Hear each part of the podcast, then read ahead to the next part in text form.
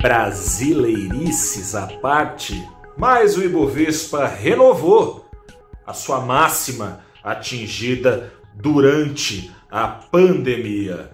Boa noite, investidora. Boa noite, investidor. Começa agora o seu saldo deste dia 8 de dezembro de 2020, em que o Ibovespa subiu uma alta pequenininha de 0,18%, foi aos 113.793 pontos. O dólar comercial subiu também. Subiu hoje 0,16%, indo aos R$ 5,12. Seguinte, continua tendo aqui no Brasil o fluxo de entrada de parte dos estrangeiros que picaram a mula do Brasil ao longo da crise. E já desde antes da crise, é bom a gente sempre lembrar, no comecinho ali do ano, o saldo negativo no mercado secundário de bolsa aqui no Brasil, o mercado secundário exclui é, estreias de empresas,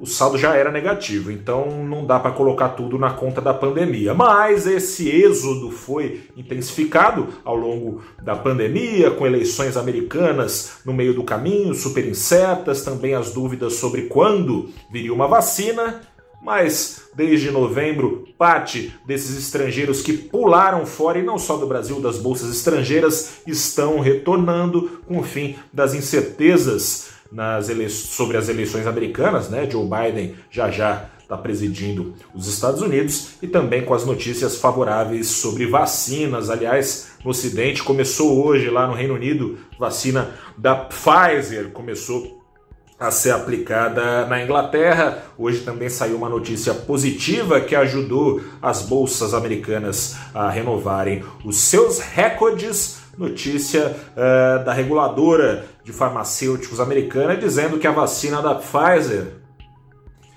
ela atende aos requisitos de eficácia e segurança Lá nos Estados Unidos, a, a perspectiva é de que em breve seja autorizada emergencialmente, portanto, é, a farmacêutica para que comece também lá nos Estados Unidos a vacinação. Mas como eu dizia no começo do vídeo, brasileirices tornaram a vida do Ibovespa e do investidor, claro, mais difícil. Você deve se lembrar que a semana começou prometendo uma vida fácil para quem está preocupado com a saúde das contas públicas aqui no Brasil, abriu a segunda-feira e os mercados com apetite ao risco lá no alto aqui do Brasil, com a notícia de que a agenda de reforma seria enfim deslanchada, iam fazer um pacotão ali, pegando um pedaço da PEC emergencial, é, batizada então esse pacotão com o nome da PEC do Pacto Federativo, também com um pedaço da PEC dos fundos, enfim,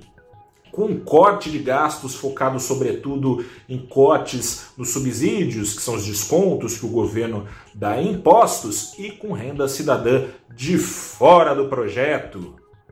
Ruim para os 40 milhões de brasileiros que deixarão de receber auxílio emergencial e não se enquadram nas regras do Bolsa Família, mas do ponto de vista da maior parte dos investidores, gestores, analistas, economistas, estrategistas, chefes, reco-reco, bolinha, todo mundo é preciso controlar os gastos no Brasil, não há mais espaço para continuar aumentando o endividamento público, continuar gastando como foi necessário de fato gastar é, nesse ano. Não há mais espaço para continuar no ano que vem. Veio então essa boa notícia, mas essa boa notícia foi furada ali, esse balão bonito furou por mais uma ameaça de furo no teto de gastos você que acompanha o saldo do dia já sabe, que acompanha o valorinvest.com já sabe, saiu uma notícia ontem, no fim do dia, de que um o relatório feito pelo senador Márcio Bittar continha a ideia de separar ali algumas receitas para que o governo pudesse gastar em infraestrutura, em segurança, como querem alguns integrantes da base de apoio do governo e até alguns ministérios, de que teria então essa regra para liberar esses gastos do teto, ou seja, é, não entraria na conta para saber se o Brasil estouraria ou não o limite constitucional de gastos que foi erguido por aqui em 2017. Contabilidade criativa voltou a rondar os investidores, o Ibovespa perdeu 2 mil pontos em pouquíssimo tempo no instalar de dedos, o que era alto o dia todo ontem virou baixa. Hoje o Ibovespa ainda teve um ânimo mais forte no começo da sessão, com fluxo estrangeiro sendo mantido, depois embicou fortemente para baixo com esse azedume, começaram a circular alguns rumores de novo no mercado que o estado de calamidade pode ser prorrogado para o ano que vem, que os auxílios podem ser prorrogados para o ano que vem, não tem nada confirmado. O que fica disso tudo depois da negativa do Márcio Vittar, que falou que essa ideia estava num relatório preliminar, que não era o relatório definitivo, e depois também da negativa do Ministério da Economia, que se prontificou é, a dizer ontem logo depois do fechamento, que é contrário a qualquer furo no teto, ainda que por tempo é, determinado, essa proposta que estava lá no relatório que teve a quem teve acesso Estadão, essa proposta seria dessas receitas de fora da regra do teto por um ano. De acordo com o Ministério da Economia, é, é, é, seu posicionamento é totalmente contrário a isso.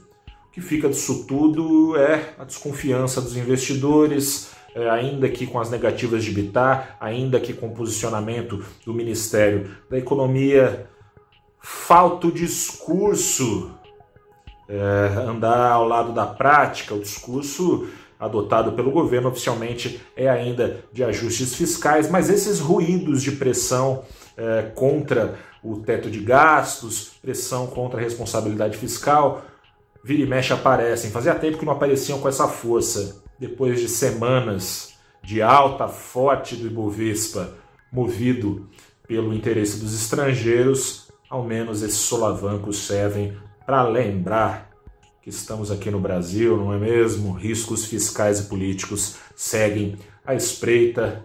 É preciso mais firmeza, concretude para que os investidores se sintam mais confiantes. Eu sou Gustavo Ferreira, repórter do valorinvest.com. Te convido, claro, a dar um pulo lá no nosso site para saber, número a número, os principais destaques deste pregão de mesmice. Ninguém aguenta mais teto de gastos, furo e responsabilidade fiscal, depois voltar para responsabilidade fiscal, Paulo Guedes, isso, aquilo. Dureza. Grande abraço, bom descanso, até a próxima. Tchau.